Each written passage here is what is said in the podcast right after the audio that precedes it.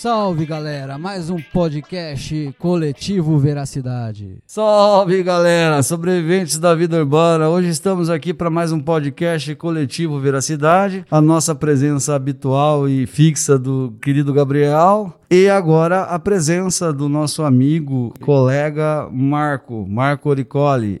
É, Marco, seja bem-vindo. A conversa aqui é para falarmos dessa vida, do que é ser arquiteto e se você quiser mandar alguma mensagem daquelas experiências nossas de professor, de, de, de, de, de arquiteto trabalhando na iniciativa privada, na iniciativa pública, fica à vontade, né? Mas a, a, ideia aqui é não, não criar nenhum roteiro e sim mais um bate-papo. Obrigado, Fernando. Obrigado pelo convite. Bom, é, é, um, é, uma, é um prazer estar aqui pela primeira vez. Até então eu só tinha as, assistido e ouvido os, é, essas gravações de vocês, achei bastante interessante. Teve uma que eu não pude vir e quando eu ouvi, eu fiquei com vontade de falar no meio. Fiquei ouvindo e achei, falei, nossa, fulana falou quase o que eu ia falar também. Deu aquela vontade de participar, igual como se a gente estivesse batendo papo junto. Exato. Eu, eu, sabe o que eu tenho, eu tenho visto? Eu tenho ouvido alguns podcast é claro, porque tem que fazer, tem que fazer um, um norte, né, das produções. E, e, eu vejo tanta ideia que a gente já teve, ideia legal mesmo, que você sabe que vai rolar e as pessoas já fizeram e tá rolando, né? Isso aqui é um barato. Então é massa isso. É poder ter oportunidade de participar de um negócio que não é ser dono da ideia, mas é ver que tem muita gente conectada nessa, nessas falas e, e nessas oportunidades. E, e, e, isso eu acho que é bom para estimular. De certo modo, a gente tem uma, uma dificuldade desses estímulos que parece que as pessoas sobrem num edifício por conta de titulação, experiência de vida é, profissional, e o pessoal fica lá no térreo, né? E aí essa distância nos torna é, senhores do Olimpo, né? E os réis mortais não têm direito a voz, fala nem nada. Mas os alunos, quando vêm para cá, ou ex-alunos, quando vêm para cá, são tratados, acho que no mesmo nível, ou, ou, eu me rebaixo mais. Por quê? Porque eu quero ouvir as pessoas, né? Essa é a nossa intenção. Não, eu concordo. E, e essa oportunidade que a gente tem de conversar sobre assuntos que são do nosso cotidiano ou quando é a única oportunidade da gente contar algumas experiências que a gente teve e que às vezes não cabe no nosso dia a dia ou não cabe na nossa profissão ou até quando a gente está dando aula e que eu acho que faz parte e é interessante para aquele que está buscando o mesmo tipo de vida ou a mesma profissão saber que aquilo é aquilo é a vida real, aquilo você vai passar por aquilo e não é muitas vezes aquilo que a gente idealiza quando a gente está cursando ou na faculdade. É, existem as frustrações ou existem as oportunidades que você nem imagina que vão ocorrer. Então, os dois lados acontecem muito. E, ainda tem aqueles lances, né, que as pessoas olham para você e falam: "Nossa, professor, lá aquela dimensão. Velho, mas a gente passou já por muita treta, né? Na época de faculdade a gente era igual aluno, porque a gente era aluno. E, e quando muda o, o, ofício de aluno, não sendo mais o, o da graduação, na pós-graduação ou nas pós-graduações que podem acontecer, a gente é aluno também. Então tem esse, esse outro lado que parece que as pessoas olham, eu me, me incomodo às vezes porque não me tem como, como um humano, né? Parece uma máquina de ter que saber tudo. Velho, não sei, eu, eu, eu, eu curto esse barato de aprender aprender com todo mundo. As pessoas ideiam como se a gente. Ah, eu não nasci sabendo falar sobre urbanismo. Eu não nasci sabendo falar sobre obra. A vida me levou para isso. O que, que você gostava de falar? Eu gostava de falar de rock and roll, de cerveja, de outras coisas.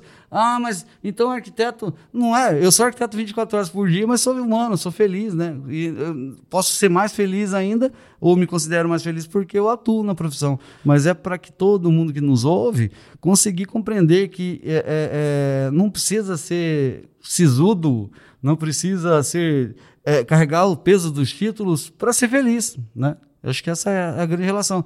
E na, na, minha experiência de vida como profissional de arquitetura, pensado, planejado, eu acho muito difícil de atingir, porque a vida profissional nos coloca oportunidades e, e situações que a gente necessidade. E, é, e nessas condições que a gente acaba evoluindo, né?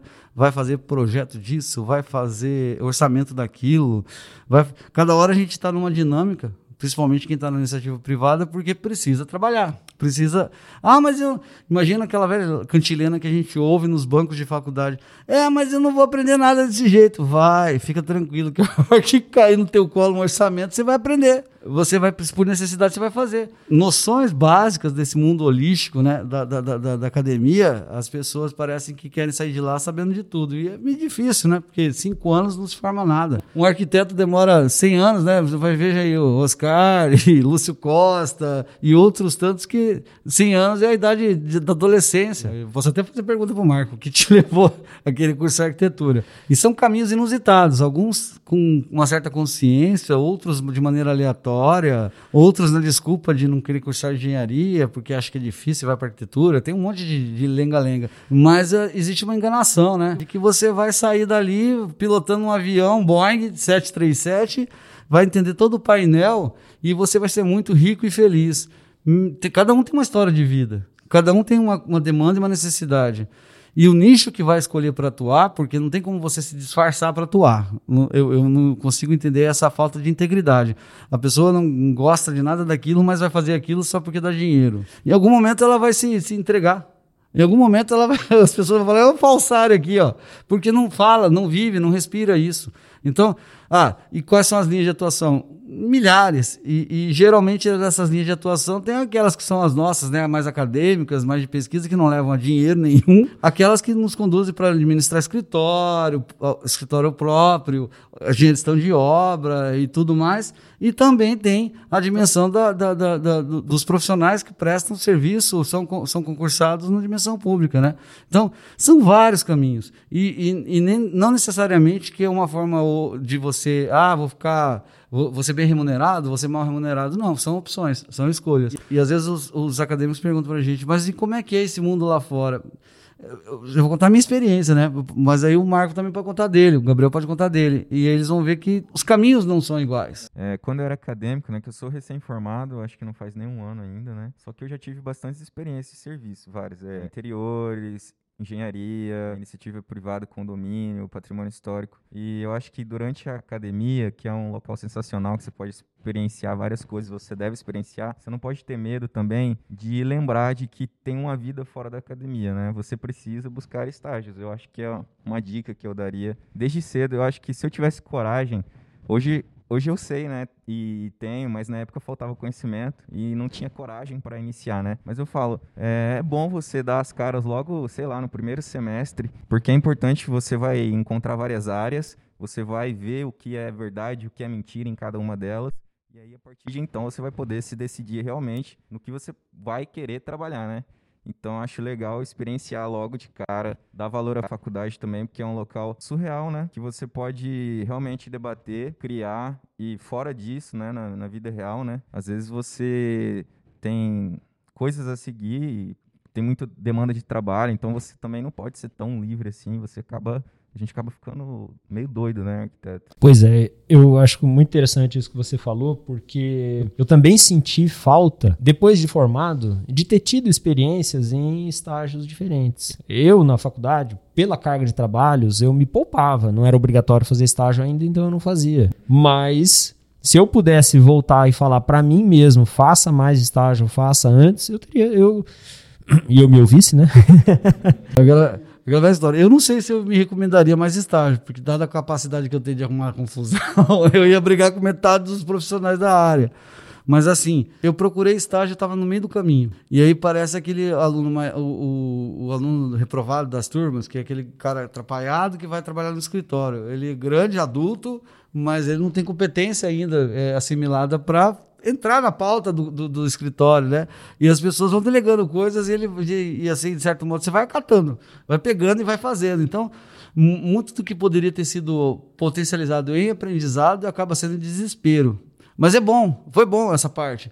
Porque eu comecei a perceber que na zona de conforto, essa zona de conforto de esperar o estágio obrigatório, esperar aquela coisa toda acontecer, aí ia ser pior ia ser muito pior, porque eu não ia ter realmente, eu já ia estar preocupado com finalizar o curso e não teria vivência alguma na área. E aí a área, é, é, quando a gente fala de arquitetura, as pessoas falam, ah, fazer projeto residencial. pode ser a maior quantidade, né? Porque o volume de, de, de demanda é, é, é, é grande. Mas tem tanta coisa para se fazer como estagiário, né? E aí você vai, vai começar a olhar para os lados no desespero, vai se colocar num nicho e não vai olhar para mais lugar nenhum. E ali você vai ficar com a cabeça enfiada igual avestruz, esperando acontecer alguma outra coisa na sua vida. Mas o grande problema é esse, né? E o estágio, né? Aí vira aquela história, é o que o mercado tem feito, né? Estágio, hoje em dia a gente tem estagiário é, formado, profissional, formado com registro no conselho, trabalhando como estagiário. Aí são os estagiários de luxo. Né? Esse é um, um, podcast bacana que provavelmente a gente vai fazer num, num, num, num percurso mais curto para mostrar para essa sociedade o que tem sido feito. Né? É, é, e aí as pessoas se colocam: ah, mas eu estou tendo chance. Chance do quê? Ser explorado? Você está tendo chance de ser explorado? Você participa de alguma reunião? Você tem oportunidade de falar alguma coisa na pauta do escritório? Não, então você é um desenhista de luxo formado que, de certa forma, vai saber fazer um render, vai saber fazer alguma coisa e no final do expediente vai ganhar um café e um abraço. Né? Agora, se você está carente de abraço, é o lugar certo para você trabalhar né? e viver. Não é? Você vive de abraço? Não, acho que não. Mas é dessa, eu, eu, quando eu falo, eu, eu quando fui, eu fui estagiar, era, era um salário mínimo. Primeiro salário mínimo, igual criança, né? Você recebe um cheque lá, salário, um salário, eu não tinha nada para gastar, eu fui comprar um monte de tranqueira, né? Eu lembro do meu também, acho que foi 700 reais, ainda era, ainda era uma época que o salário mínimo era mais baixo também, né? Aí eu recebi e eu, você se sente feliz e tal. Só que é, é aquele momento, né? Enquanto você é acadêmico é legal, depois sobreviver. é, é, bacana você perceber que você está podendo falar e fazer coisas que na universidade às vezes você não, não tem oportunidade, porque trabalha em grupo, aquelas coisas. Agora, quando você vai para o escritório e esse escritório te auxilia nessa demanda, é muito legal. Né? E aí lembrar, né, Marco, aquela nossa geração, o bullying era uma coisa permitida e instituída, né? Era bullying na faculdade, era bullying no escritório, né? Quem entrava no escritório sofria porque era mais novo, era o caçula, todo caçula no escritório pagava castigo, pra, pagava assim, passagem para todos os outros estagiários e ainda tinha os, os, os, profissionais. Mas era uma coisa assim que, de certa forma, a gente sem noção, sem noção de perceber, fazia, fazia, faziam com a gente e a gente repetia. Mas o que, que, era legal? É que era um ambiente de zoeira, é um ambiente de criatividade, um, uma coisa é, dinâmica que hoje em dia me parece que não existe. Né? Existe uma certa formalidade disfarçada. Essa visão que você passou, acho importante destacar que as pessoas, os futuros uh, profissionais, né, os acadêmicos, eles têm que se ligar é, em que local eles estão trabalhando, né? Porque para deixar de ser só um desenhista, lógico que em algum momento você vai ter que ser um desenhista, mas é, em um mês você já é um bom desenhista, cara. Se você treina em casa, você faz toda hora, você não precisa ficar muito tempo nisso, né? É, então você tem que ver até onde você pode, o que aquele local te oferece, se as pessoas te tratam mesmo, te passam conhecimento, te ensinam e estão dispostas até fechar com você para que você continue naquele local, né? Então tem, é, é, legal essa visão que você passou e as pessoas têm que estar atentas para isso, para não perder tempo também. Essa palavra estagiário ela é, ela é meio pesada porque para algumas, algumas coisas é não, ele é estagiário. Então aí o cara não tem possibilidade de fala e ele está ali para aprender. Se você dispôs uma vaga no seu escritório para a pessoa aprender, ou você, ou, ou você colocou essa vaga para pagar menos, é, é, essa é a questão. É, é, eu, eu me lembro dessa experiência de, de passar vergonha, porque eu estava lá para aprender. E se tem que passar para aprender, eu vou, vou errar muito. E cansava de errar cansava de receber aquelas chamadas muito delicadas, né? até de, assim, de, de pessoas que são tranquilas na vida, na vida cotidiana, mas quando eu fazia as minhas palhaçadas, estagiário, velho. Estagiário é um ser humano insano, né? Porque ele não é nem profissional e ele não tem essa consciência ainda do que é demanda de, de, de, de contrato, essas coisas. E aí eu, eu lembro, pô, vai pegar papel vegetal para cortar, para fazer desenho, para entregar, não sei o que e tal. Aí vai lá, pega aqueles rolos, tudo na correria. Eu me lembro de um dia peguei uma. para não errar, pra, sabia que ia errar, e aí eu peguei uma gramatura muito espessa. Muito espessa. Só que a hora que eu fui cortar, a gente cortava no barbante, né?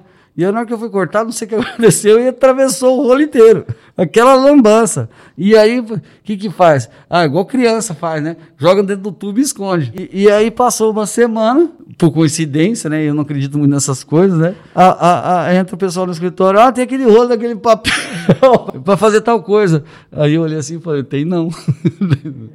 Porque, mas é, é, como é que você vai ter noção dessas responsabilidades de, de, de, de, aprender a abrir escritório, fechar escritório, de conversar e atender pessoas? É, é acho que é o grande barato da, da, desse processo de aprendizado. Porque, o, graças à sorte, aí, de certa forma, você pode estagiar no escritório que as pessoas resolvam botar na pauta do estagiário estudar. Né? conversar sobre arquitetura, falar sobre experiência. E você vai trabalhar em alguns escritórios que o cara vai contratar você para você desenhar, desenhar, desenhar, desenhar, e aí no final do expediente ele vai falar boa tarde, tchau, né? Não vai querer nenhum contato. Eu, eu me lembro que, é, é, da forma que eu recebi, fui recebido como estagiário, eu consegui é, é, é um de vários estagiários que já passaram dentro do escritório, eu consegui ter um estagiário que esse desenvolveu do zero Primeira semana ele passou no vestibular e caiu dentro do escritório. E aí era assim, porque o turno da tarde eu ficava no escritório. E aí, aí eu, não sei se sorte ou azar, ele tinha que conviver comigo. Os outros conviviam durante, no, no, no, céu e ele vivia no purgatório. É, e, e, mas era assim, eu, eu gastava uma hora do dia com ele ensinando desenho. E aí depois eu ia passando as demandas. Né? E, e assim, no, no, no, na timeline da, da vivência dele dentro do escritório, foi que três anos, mas desses três anos, num ano, de um ano para frente, ele fazia as coisas sozinho. E fazia com gosto, porque ele tinha aprendido tudo e tal. É aquela velha história, né? Quando o cara, o cara chega lá na frente, ele me chamou um dia e falou: Ô, Fernando, preciso conversar com você. Já vai sair? Né? Aí ele: Não, que isso, eu não vou. Não, fala qual que é real. Não, que eu tô montando um negocinho com meus colegas. É isso mesmo, cara. O, o fluxo do estagiário é esse. É que, e por que, que muita gente hoje em dia faz o corte? Porque não tem mais tempo nem paciência, né, para não falar outra besteira, é, de trabalhar alguém que por um curto espaço de tempo vai conviver no escritório e depois vai buscar o caminho, o caminho dele. Se você não tem essa vocação de trabalhar uma, uma pessoa ou trabalhar com uma pessoa, melhor não contratar estagiário, contrata desenhista, profissional formado e tal. Não, não é para você dizer que ah, dou oportunidade, dá oportunidade para apertar o botão do enter para fazer render. Não, não, não é essa a nossa. Vocês também têm bastante estagiário, né, Marco? Não, hoje em dia tem, é, tem. Na verdade, ficamos um bom tempo sem. E agora haverá um novo concurso para estágio lá. Acho interessante isso que você falou de estágio da pessoa que recebe alguém, mas ele não tem paciência para ensinar a pessoa. É claro que nós, no dia a dia, temos urgência nas coisas que a gente precisa fazer e a gente precisa do amparo de alguém ali que está aqui para trabalhar, então eu vou dividir o serviço com você, quero que você faça alguma coisa. É cômodo se ele fosse é, um expert Ótimo, né? Se ele fosse um desenhista. Mas é o estágio, ele está ali para aprender também. Então, claro que nós temos que ter a paciência e lembrar que a gente, quando entrou no estágio, é, se sentiu um, um, um, burro. Ele fala, eu não entendo nada. Então, esse tipo de coisa, já nós passamos por isso. Então, a gente tem que lembrar disso, né? E, e passar ensinando no tempo que a gente sabe que é o tempo hábil, e se a gente souber uma forma de ajudar ele a fazer rápido, melhor ainda, porque ele vai sair melhor dali também. A gente tem que pensar nisso, né? E vale aquelas questões de, de vez em quando dar uma acelerada, né? Estimular o camarada a sair do, da, da, zona de conforto, fazer uma pressãozinha, mas não com maldade nem tal. Eu, eu lembro que no escritório eu era o, o dono do trote, né? Chegava estagiário para entrar lá, eu já no primeiro dia dava assim: liga lá na semadora e pergunta o tamanho de cova para enterrar, enterrar cachorro grande grande, mandava o cara fazer, pe pegar procedimento para aprovar projeto de coisa que não, não podia fazer. Alguns se ligavam e já, já não faziam, mas outros não, de, de, de ingenuidade mesmo, iam lá e faziam. Hoje em dia, hoje em dia, se você fizer isso, vai dar uma, vai dar uma confusão, né? Eu lembro, estágio, vai, vai ter concretagem hoje de laje. Ah, vamos, vai, concretar, vai concretar laje? Vamos concretar laje. Aí vai concretar a laje, segura lá, segura a mangueira do, do, do, do, bomba, segura forte. A hora que o cara que vê a primeira con concreto vai cair, já se sujava inteiro de concreto. E, e, assim, mas é um tipo de trote que é para o cara. Se eu ensinar, explicar para ele, se você vai subir lá, tem os procedimentos da NR para você tomar cuidado. Eu vou fazer com você uma integração, trabalhar em altura e tudo mais. Vai ficar tão chato que o camarada vai dormir enquanto eu estou falando. Quando eu fizer essas falas meio atravessadas e ele passar o perrengue, ele já se ligou. Nunca mais ele vai fazer isso. Nunca mais ele vai dar a, a, sorte dele para alguém zoar com ele. Ele já vai ficar cabreiro.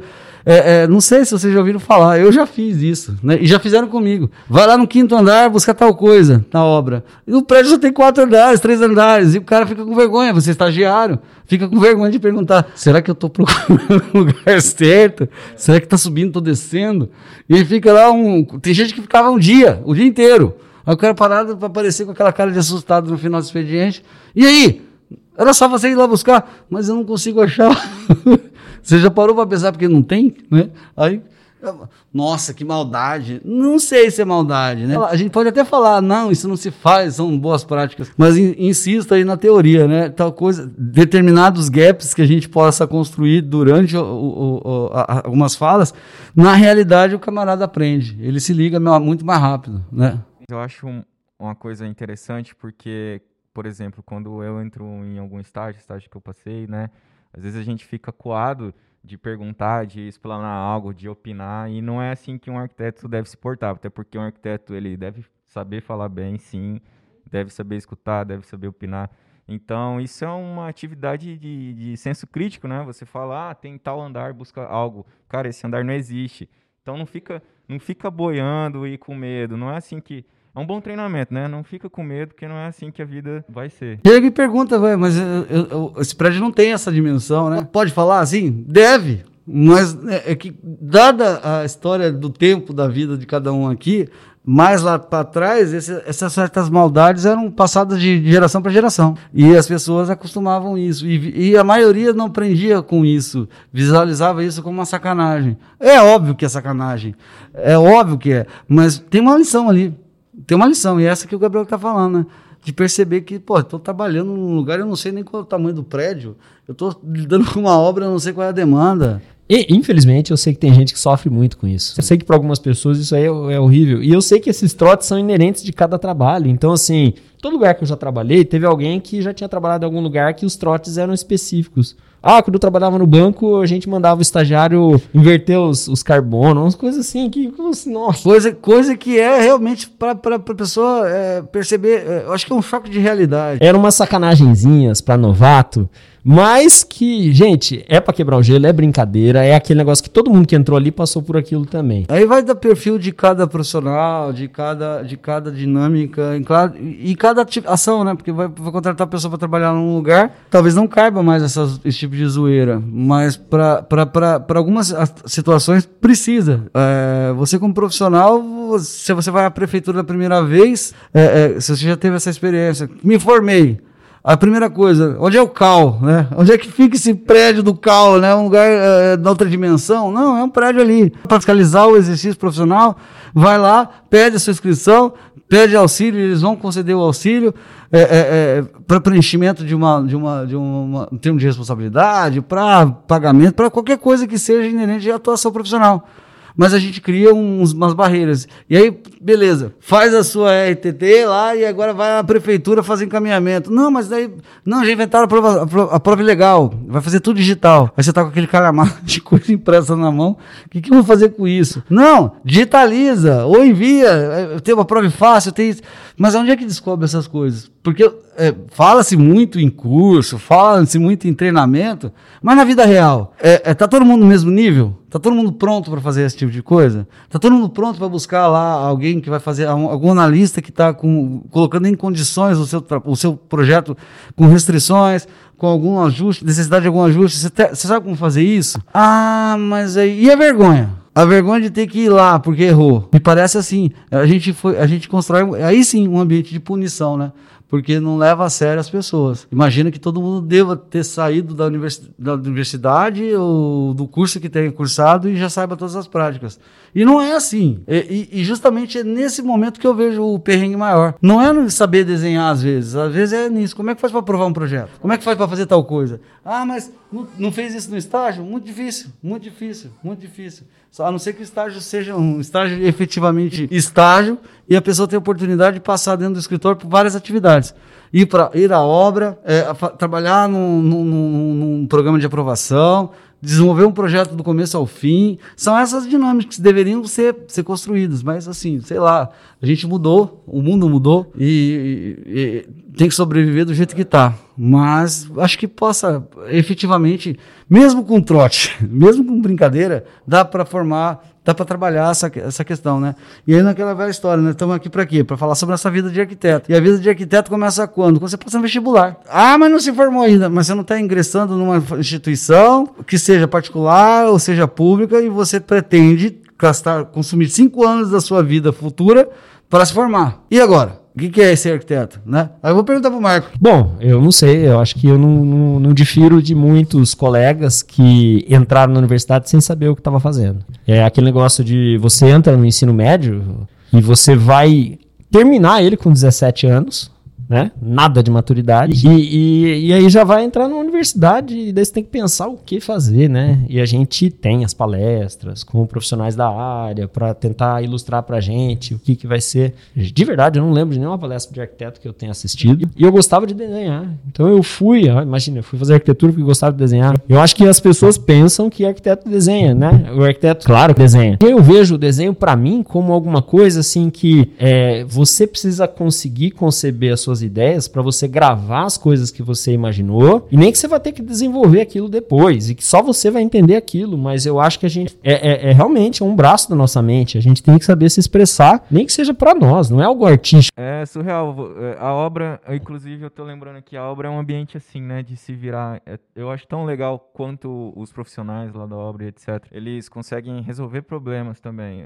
O arquiteto é assim também, ele tem que chegar, mas fica, fica legal, né? Os caras fazendo lá coisas que a gente tá no papelzinho, né? E a gente lá naquela, naquele mundinho. É, é, e você tá com aquela prancheta fazendo desenho, as pessoas ficam dando essa piada para ver se o que tá acontecendo. Deve estar tá fazendo um desenho mirabolante ali, alguma coisa. Não, na verdade, você tá buscando, escrevendo, fazendo observação de cota, de, de ajuste de medida, coisa assim que seria. É só pra, de repente, certo, sendo mais simplista, ligar pro mestre encarregado e falar para ele: mede esse vão aí para mim, né? Mas aí, para você ter certeza, você vai lá e faz. São coisas corriqueiras mas as pessoas acham que lá vem a figura, lá vem a estrela do, do rock aqui para fazer alguma coisa mirabolante. Não tem isso, né? Mas achei, achei legal essa experiência. Né? Aí as pessoas falam, não, vou, vou gerar um objeto aqui para gerar pertencimento. Mesmo, o pertencimento vai acontecer com o humano. Ele que vai gerar essa expectativa. Agora, vou fazer uma praça e gerar é, é, é, sentimento de pertença, né? Aquela velha história. Como que você vai. Que pretensão é essa sua de fazer alguma coisa? Por quê? Porque todo mundo acredita que não, mas aí tem da questão da, da respeitabilidade das coisas. A pessoa está ali por algum tempo, então ela já se sente dona daquele espaço. Eu já fui lá no órgão, já botou um vasinho de planta pendurado, já colocou um monte de coisa. E a pessoa não entende que ali é o lugar de trabalho dela. Ela, tá, aquele prédio não é dela, o espaço não é dela. Mas faz parte da cultura latina, né? A pessoa vai, a gente vai mudar, a, a, gente vai mudar, leva a casa. A gente só deixa a, estrutura, né? O resto, mobília, leva tudo. E esse apego, né? Esse apego contamina em todas as instâncias, tanto no lugar de trabalho e tudo mais. Há de se estudar isso. Há de se estudar isso, mas a nossa cultura latina força a barra de vez em quando, que o camarada até não quer ir embora do lugar porque tem um quadro que está na parede. E é uma, uma coisa bizarra. Ah, mas onde eu vou não dá para pôr esse quadro. Tira uma foto para na tela de espera, né? Não sei. Faz alguma coisa por você. Mas é, é, é, é muito isso. E, e, e, nessa hora eu me pergunto, né? O quanto a arquitetura afeta a vida das pessoas. É muito. Mas é por isso que a gente pensa assim. É claro que a pessoa ela, ela tende a se habituar a cada dia um pouquinho mais naquele espaço que ela fica grande parte do dia dela. Com quem ela se comunica ao redor dela, o que, que tem de vista no espaço que ela tá, que espaço cabe o porta-retrato da família dela na mesa dela, o que, que ela vai começando a se aconchegar ali naquele cantinho que ela vai ficar tantas horas. É claro que a gente pensa nisso antes de mexer nas pessoas, no conforto delas. Né? E, e a gente tem que entender esse lado que a gente não vai, é, é, digamos, tirar esse conforto que a pessoa foi criando aos poucos, né? De certa forma, por isso que talvez eu sou, às vezes eu sou mal interpretado, né? Porque eu não levo essa mistura da, do, do, do, meu lugar de trabalho na empresa ou no escritório. Eu não transfiro a minha casa para o lugar. Eu não preciso é, criar uma simbiose com aquele espaço. Mas aí, é, de certa forma, tem vez em quando, porque as, as, pessoas falam, ah, mas só porque meu colega de trabalho é meu amigo, só porque tal coisa é meu não sei o quê. Não, gente, tem um território muito, muito um campo muito estrito, no sentido de que são relações diárias, cotidianas, né? São diárias, e elas não, não demandam, elas não implicam em uma necessidade de um afeto, cordialidade, respeito, e as pessoas confundem, e aí acabam carregando lá, a arquitetura acaba potencializando essas coisas, né? Porque o cara tem a minha sala, meu, a sala não é sua, a sala é da instituição, é, na minha mesa, você, você, você comprou a mesa, ela é sua, se você não comprou, ela não é sua. E às vezes, e às vezes confunde-se muito isso, né? Porque o, o espaço, né? E, e, é, e aí vou, vou, volta lá aquela questão lá dos, do pensamento de alguns arquitetos que trabalham em fenomenologia, né? esse espaço sensorial, esse espaço sensível, como é que isso afeta as pessoas? Afeta de, uma, de, de tantas maneiras que não é aquela caixinha de azul, verde, o amarelo, vermelho. E, e, as pessoas agora associam que as cores estimulam, as cores é, acalmam, e aí está feito, né? É, é vou até ser sacana nessa hora, né? Você já escolheu a sua paleta de cores, né? Velho, tem muita informação para chegar nisso. Não dá para ridicularizar nem reduzir a arquitetura nessas horas. E a gente acaba fazendo, acaba fazendo. Porque tem a, a, a necessidade do mundo lá fora, nos imprime essa, essa, esses conceitos curtos, né? E, e não sei. O, o Marcos já trabalhou muito tempo em, em, em interiores, né, Marco? E aí, é, é eu, eu, eu, o Marco é minha referência para interiores. Porque se alguém me pedir alguma coisa para interiores, eu vou fazer numa má vontade. Mas numa má vontade tão grande que, se eu puder, eu vou, vou, vou, vou, fazer com que a pessoa se perca no meio do caminho e nunca mais me ache. Fernando, eu já te falei, né? Eu, na verdade, não tenho, digamos assim, nunca gostei mas sempre trabalhei. E achei o meu espaço dentro de escritórios de arquitetura de interiores. E arquitetura de escritórios renomados no, no Brasil, não é um arquiteto qualquer. O, o, primeiro estágio que eu fiz, que é assim, ah, eu me lamentei, lamentei que eu não fiz outros estágios, porque isso acabou que me, me conduziu a trabalhar 13 anos em escritório de interiores. Então, não é, não é pouca coisa. Foi assim, é o primeiro estágio, beleza, tem muito para aprender. Quando você começa a trabalhar, você pode não ser a pessoa que cria os espaços e que gosta de decoração ou que gosta de interiores. Que é o meu caso, eu não gostava e, na verdade, minha sensibilidade para ambientação e para interiores é, não é muito diferente da sua, não, Fernando. A diferença é que resolver aquelas coisas, detalhar aquilo, eu sempre gostei e muito. Então tinha muito espaço eu trabalhar. Tinha muito serviço. Então, nesses lugares, ah, eu posso não ter sido o cara que concebeu aquilo, mas eu vou detalhar aquele estante, vou detalhar aquele mármore, eu vou detalhar como é que aquilo ali vai ficar suspenso. Então, essa parte de lidar com a, com a marcenaria, com a serralheria e com a obra e os detalhes, ah, como é que aquela coisa minimalista vai parar em pé ou vai parar suspensa, não sei o quê. Muitas vezes a pessoa que lidou com aquilo não quer saber quem criou aquilo, mas sabe que alguém vai resolver. Eu gostava de resolver essas coisas, gosto. É, no, no, quando eu trabalhei em interiores, eu confesso que eu entrei daquele jeito, ah, vou trabalhar em interiores tal, vou aprender aqui. Só que eu me surpreendi porque é louco a quantidade de absurdo, ou quantidade de serviço é absurda, né? De um ambiente, por exemplo, a gente vai ter planta de forro, planta luminotécnica, planta de parede, se você quiser, porque depende do que você quer especificar. É mármore, piso, e até objetos, se você quiser brincar lá, ficar estudando os objetos, porque tem muito disso também. Então, de um cômodo você já tem uns 12 desenhos, sei lá. Tirando as imagens, nossa, é, é bem louco, muita coisa. E o trabalho técnico que o Marco falou, que eu também achei muito legal, é detalhar aquelas coisas, né, para que alguém pegue aquilo ali e consiga fazer lá na vida real. Muito chique. Já encarei duas realidades. Uma realidade que é de um escritório que não tem domínio de quem vai poder executar aquilo, então ele detalha tudo, tudo, tudo, tudo. Então, tudo vai estar desenhado ali, digamos assim, nas escalas 1 para 10, 1 para 5, 1 para 1, 2 para 1, depende, para você conseguir mostrar tudo que você que é importante para que aquilo seja é, executado. Então, é, é, o detalhe de marchetaria, com a direção da lâmina e a mistura de madeiras que você vai usar para de, desenhar um tampo, ou para desenhar uma peça pequena que vai ficar num arranjo de mesa, ou coisa assim, até moldura de quadro ou moldura de espelho. Então, esse tipo de coisa. E um outro escritório que já tinha, digamos assim, um certo nome e que podia falar assim, não, eu só trabalho com fulano, ciclano. Então, já que eu trabalho com fulano, ciclano, não tem que detalhar tanto, porque ele sabe como que eu gosto. Mostrar o 3D para ele, ele vai resolver. Mostrar para mim, eu vou aprovar. É, mas é o que a gente tá falando. O processo de informação é, é, é, é aberto, é, holístico.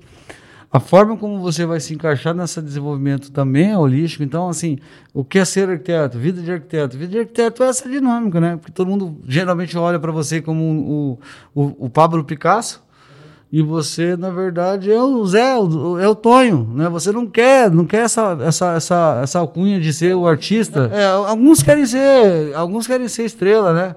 Ah, mas aí deixa lá que o sol vai brilhar para todo mundo ele vai, vai queimar a estrela. Mas tem gente que gosta de, de, de, desse, de se sentir superior às outras pessoas e transformar, e, tra e, acaba, de certa forma, transformando a arquitetura, que, é que a gente acabou de falar, que é interiores, que é trabalho digno também, tra acaba transformando isso numa, numa loja de, de tecido. Né? Não é essa atividade de, de, de profissional. É, às vezes o pessoal se assusta, né? Tá fazendo interiores? Ah, bateu no escritório, tá precisando de, de, de gerar eh, trabalho, vou fazer. Ah, mas você sabe fazer? A questão não é não saber fazer, não gostar de fazer. Aquilo que tá, vou ter que fazer? Sento lá e faço. É óbvio que se eu não precisar fazer daquela atividade, eu vou, eu vou, eu vou pegar e vou repassar para alguém que gosta de fazer, algum colega. É, e é justamente também essa loucura, né? A insanidade das, dos, eh, que inventaram dos grupos serem eh, adversários, né? Adversários da escola, adversários do trabalho.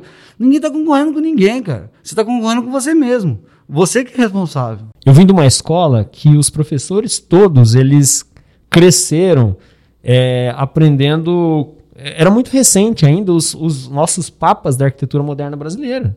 Então, tudo que eles aprendiam era muito direcionado ao, ao, ao, ao, modernismo e a gente aprendeu a gostar isso por influência deles durante o curso todo. E, essa turma hum, despreza a, a, a interiores como arquitetura. Mas eu tinha um grande professor, que inclusive era da mesma escola, só que ele fazia de tudo. E fazia muito interiores. E, e ele falava assim: arquitetura é arquitetura, só muda a escala. Interiores é arquitetura, numa escala menor. É a mesma coisa, urbanismo é uma escala maior. É, é mais ou menos o Adolfo Luz, né? Falando que arquitetura é escala. Se você entender o que é escala, se você achar a escala certa, que é a escala humana, você vai trabalhar. É, é que enfeitam as coisas. E a arquitetura, essa arquitetura modernista, que é aquela que a gente consumiu e consome, para alguns é entendido aquilo ali como uma obra de arquitetura. E para outras coisas, instâncias, não é.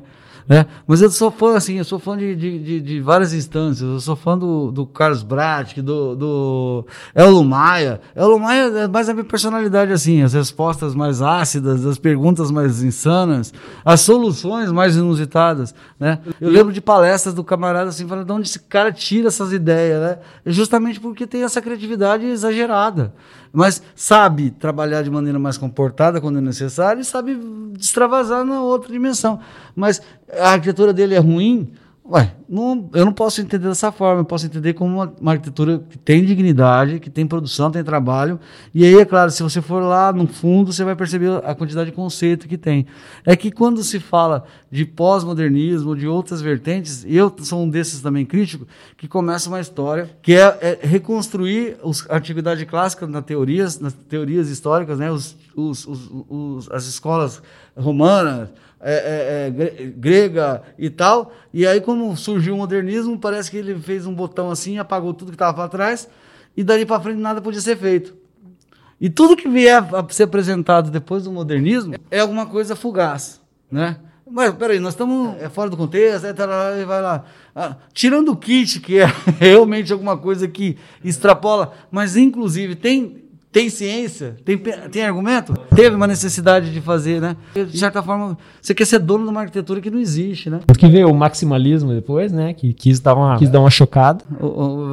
Ele faz aquela transição do brutalismo com algo mais à frente e tudo meio caricato, né? Tudo meio, tudo meio é, é, provocativo. Ele, ele, ele, busca uma escala, inclusive, que é muito pesada. E, e as pessoas falam, mas será que isso dá certo? Ué, o Flávio Carvalho pintou e bordou nessa arquitetura não sendo muito levado a sério na, na, na, maior parte das vezes, mas é assim, encontrou espaço no lugar. O, o que não é, é que a gente começou a, a importar e consumir, assim que nossa região aqui, a gente importa e consome arquitetura que não é daqui. É o único lugar do mundo que se faz um calor de 40 graus, a gente está no inverno. Uma amplitude térmica absurda. Olha a, a, a, a umidade do ar quanto que tá. Aí a pessoa não faz varanda, porque o vizinho dela fez um caixote com vidro, e se ela não fizer igual, ela não vai poder morar no mesmo condomínio. Então ela vai lá e pá, vai e faz aquela coisa bizarra. Os caixotinhos, né? Aqueles, os caixotinhos que são, na, na, minha concepção, lembra aqueles estudos que tem o, o, o Xing faz? É, a, a, adição e subtração das formas? Aquele primário? Os projetos de arquitetura estão virando isso. É, monta lá num cubo, uma massa no sketch, no Revit mesmo, e depois desenvolve a massa. Aí vou tirar um pedacinho aqui, vou tirar outro ali, e se faltar, a gente coloca mais um, um anexo. Né? Aí faz a, a composição é, é, é, é, mista agora, não é mais uma forma única. E a arquitetura não é isso. Mas, de certa forma, o, o tal do mercado começou a ditar isso e ninguém parou para questionar ainda. Eu, eu vou viver para isso. Esperar o momento que as pessoas comecem a questionar por que, que elas fazem uma arquitetura que não serve para a nossa, a nossa realidade. Né? Esconde telhado.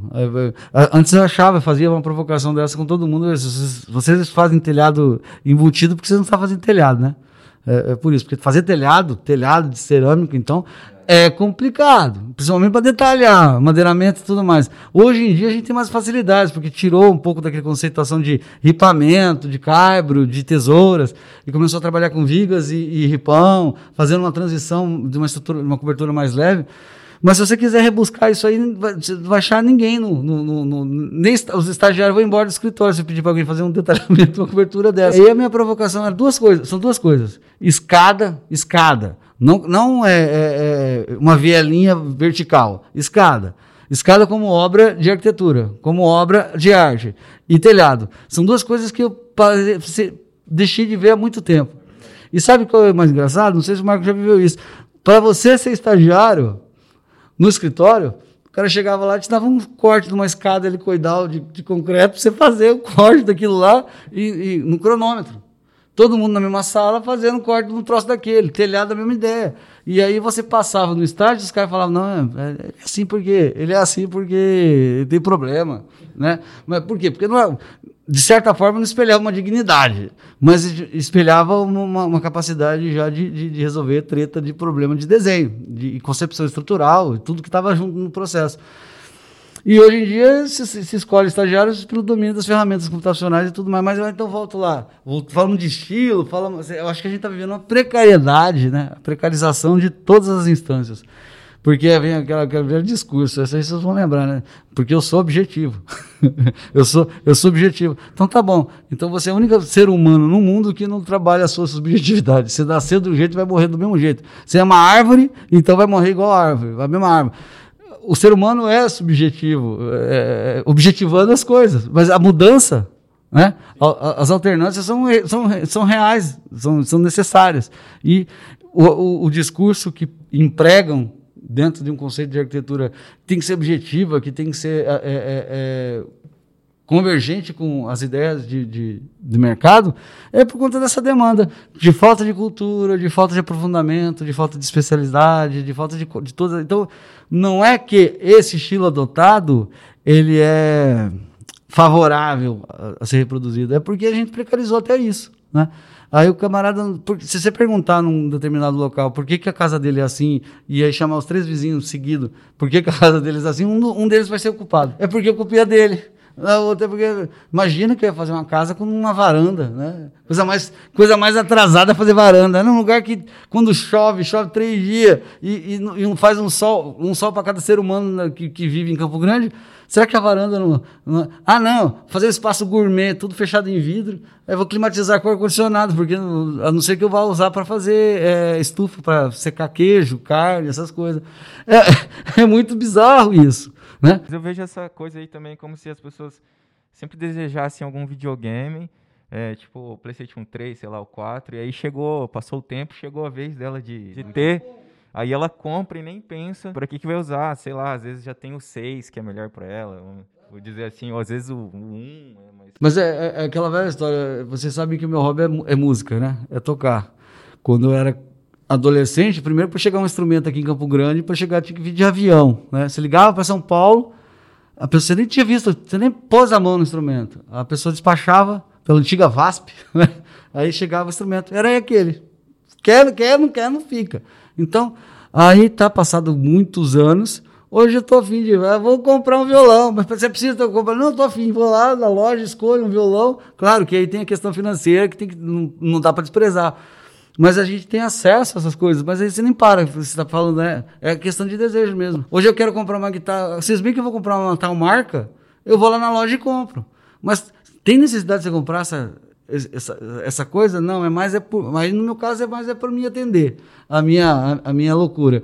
Mas é, é, olha, em termos de comparação, é, é, perigoso isso, né? Acreditar que as pessoas estão consumindo prédio, as coisas como se fosse comprar um liquidificador da Oster, né? Não é escassez, você quis aquilo, não podia ter aquilo. De repente você pode ter aquilo, você quer ter aquilo. Se sentir, digamos assim, igual a todo mundo. Igual a todo mundo que você quer ser igual, né? Lembra que a gente falava isso de alunos da, da, universidade? A gente falava assim que teve palestra muito boa, inclusive. Falava assim que a gente está numa universidade só que todo mundo quer ser igual. E a gente devia valorizar as diferenças e não tentar igualar, igualar todo mundo. Você não ter vergonha de quem você é de verdade, tentar ser igual aos outros e ser autêntico. Mas aí confunde, né? Autêntico com escrotice. A arquitetura tem disso, de que ela mexe com problemas muito mais fundos, né? A gente passa tempo, quer adquirir aquilo lá, mas a gente, sei lá, às vezes na infância não deixar a gente ser o que a gente é. Então chega uma hora que a gente pode conseguir o que sempre quis e pega. Então, a gente não tem a, como que eu posso falar? É identidade mesmo, né? Não é, o, é mas é que é velha história, né?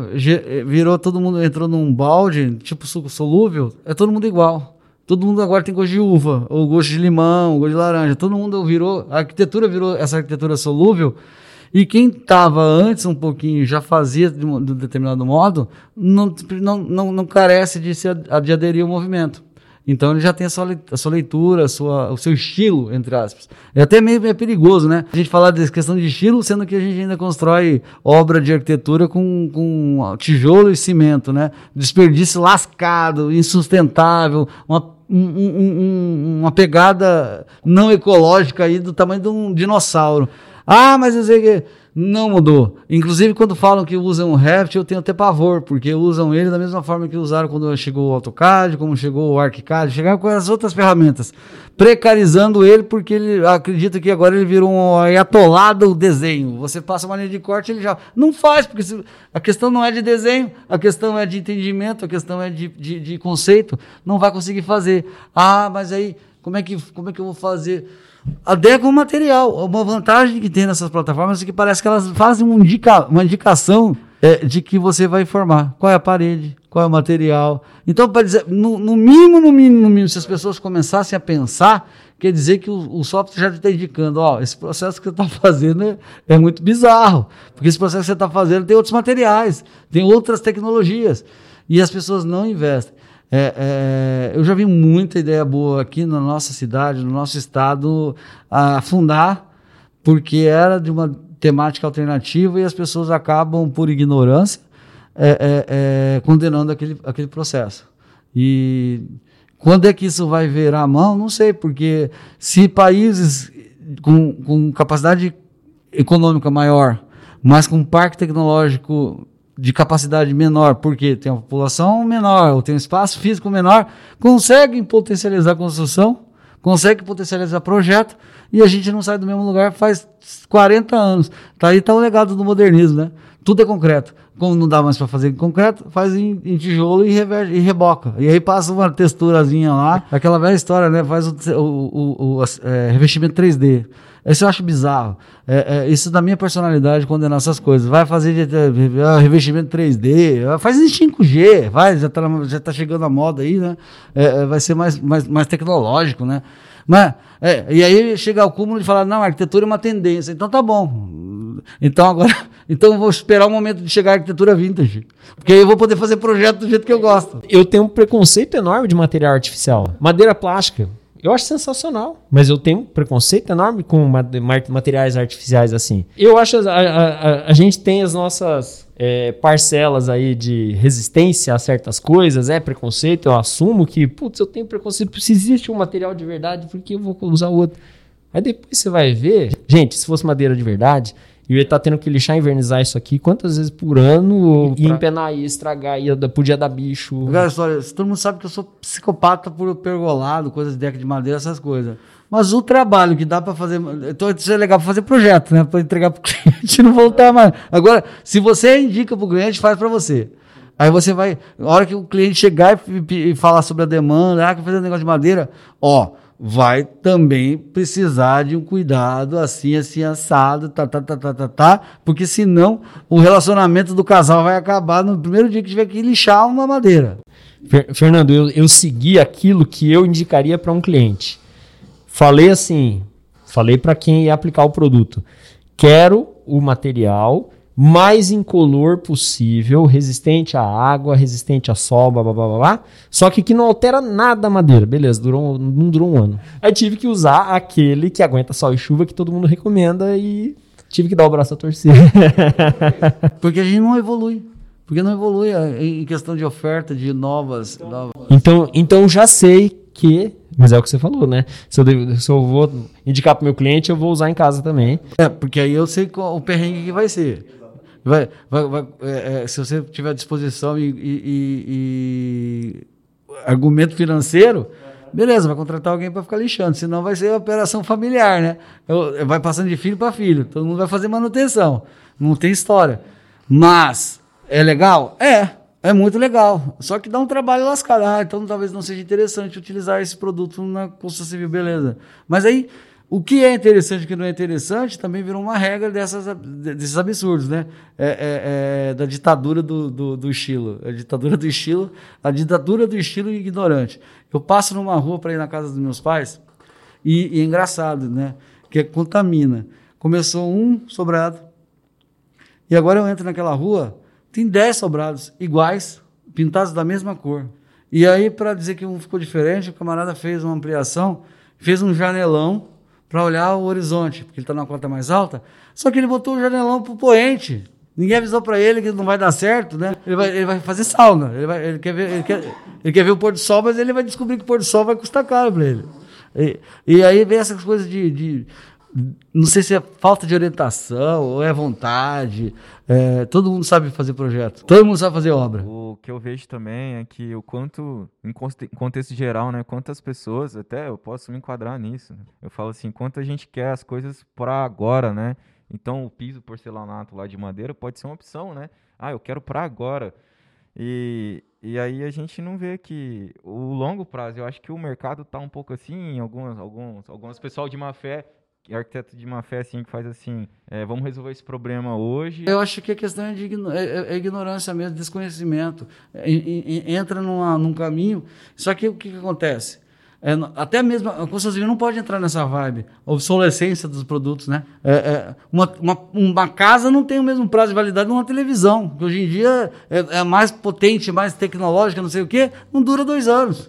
Tá? Começa, começa a dar defeito. Uma casa não pode ser isso. E os materiais, isso que você está falando, os materiais entram nessa obsolescência. Mas peraí, cara, é, é, é, eu vou fazer uma obra, vou projetar, vou especificar, meu cliente vai consumir, e a hora que ele terminar o projeto, ele terminar a construção, a obra dele está obsoleta, porque já inventaram um material novo que está mais na modinha, qualifica, hum, é, o vizinho já vai lá e, e coloca um revestimento. Então essa sangria né, de consumo a, a construção civil não pode entrar nessa vibe, por quê? Porque me parece que as nossas edificações não têm esse prazo de validade de um televisor. Só que a cultura de consumo tem entrado nessa. Né? O material do momento, o revestimento, o revestimento do momento. Você vai pintar uma casa, então, todo ano para você ver quanto custa isso. Tem um valor agregado aí muito alto, então acaba sendo impraticável a, execu a execução disso. O custo disso, por mais que curso. Às vezes eu vejo é, cliente recusar, recusar orçamento porque você faz aquele orçamento que, que é para o cara ter um investimento de vida mesmo, aquela casa dele é, para sempre, para vender, para durar, né? Para não ter problema. E aí a pessoa pega aquele orçamento e, e cai fora, né? Aí ele prefere aquele arquiteto que vai fazer aquele. Ou obra mesmo, Gabriel. Camarada você descobre que uma obra tá, em vez de ter pilar, o cara comprou aquelas treliças pronta. E aí vão chamar você depois para arrumar. A hora que você começar a descascar a parede, você vai falar: não, aqui não tem condição de arrumar, não. Aqui para arrumar vai ficar muito caro. Eu peguei um prédio uns dois anos, três anos atrás, que era por, por fora estava lindo. A hora que comecei a atuar na, na, demolição de algumas paredes, algumas coisas, parece que começou a fazer baular, é, laje. Aí eu pedi para os meninos, arranca fogo, para eu visualizar o que está acontecendo. E aí se descobre no meio do caminho que não tem estrutura na edificação. A casa, já, já, três pavimentos e não tinha um pilar, não tinha viga, não tinha nada. Era uma alvenaria com uma laje, uma tampa em cima, uma alvenaria e umas outra tampa em cima. E aí era um prédio que estava mudando de uso, de residencial para comercial, e as pessoas precisavam, vai ter um monte de gente, vai ter uma vida dinâmica completamente diferente do que foi pensado lá atrás. O que, que vai fazer? Ou joga no chão ou arruma. Está no meio do processo, vamos, invent- vamos colocar condições técnicas de que isso aqui fique, continue em pé. Eu vou fazer uma gaiola para segurar o prédio. Uma gaiola de aço de, de perfil de, de viga de viga aí do tamanho de um, de um urso polar, né? E aí tá lá o prédio. Mas quem é que entende ah, o prazo de execução, o prazo de, de- o custo dessa execução e, e outras coisas? Por quê? São tecnologias que a gente teve que viabilizar para poder manter a edificação em pé. Por quê? Porque alguém foi mais esperto que quem inventou a roda e fez a o imóvel daquele, daquela maneira. E quem comprou não comprou na má fé, comprou na boa fé de que aquilo era alguma coisa de, de- de dignidade. Ah, mas não existem os direitos, né? então vai brigar enquanto você espera o prédio, enquanto ele não cai. É é a velha história. A- as pessoas não percebem isso. Questão de custo, é questão de, de, de outras coisas. Mas é legal. A nossa conversa tá boa, tá demais. É, é- é, aqui começar a encaminhar para o final é, para não ocupar o ouvido que aqueles que nos ouvem por muito tempo, né? E aí sabendo que vocês aí que o, o Veracidade continua estimulando os próprios podcasts, a gente tem encontrado um formato para agradar todo mundo. É, a gente vai talvez começar a trabalhar algumas coisas é, de, de mais, menos conceituais e mais dessa vivência. Eu acho que fica uma fala legal também. Não que não tenha necessidade de vez ou outra falar de coisas mais pesadas, né?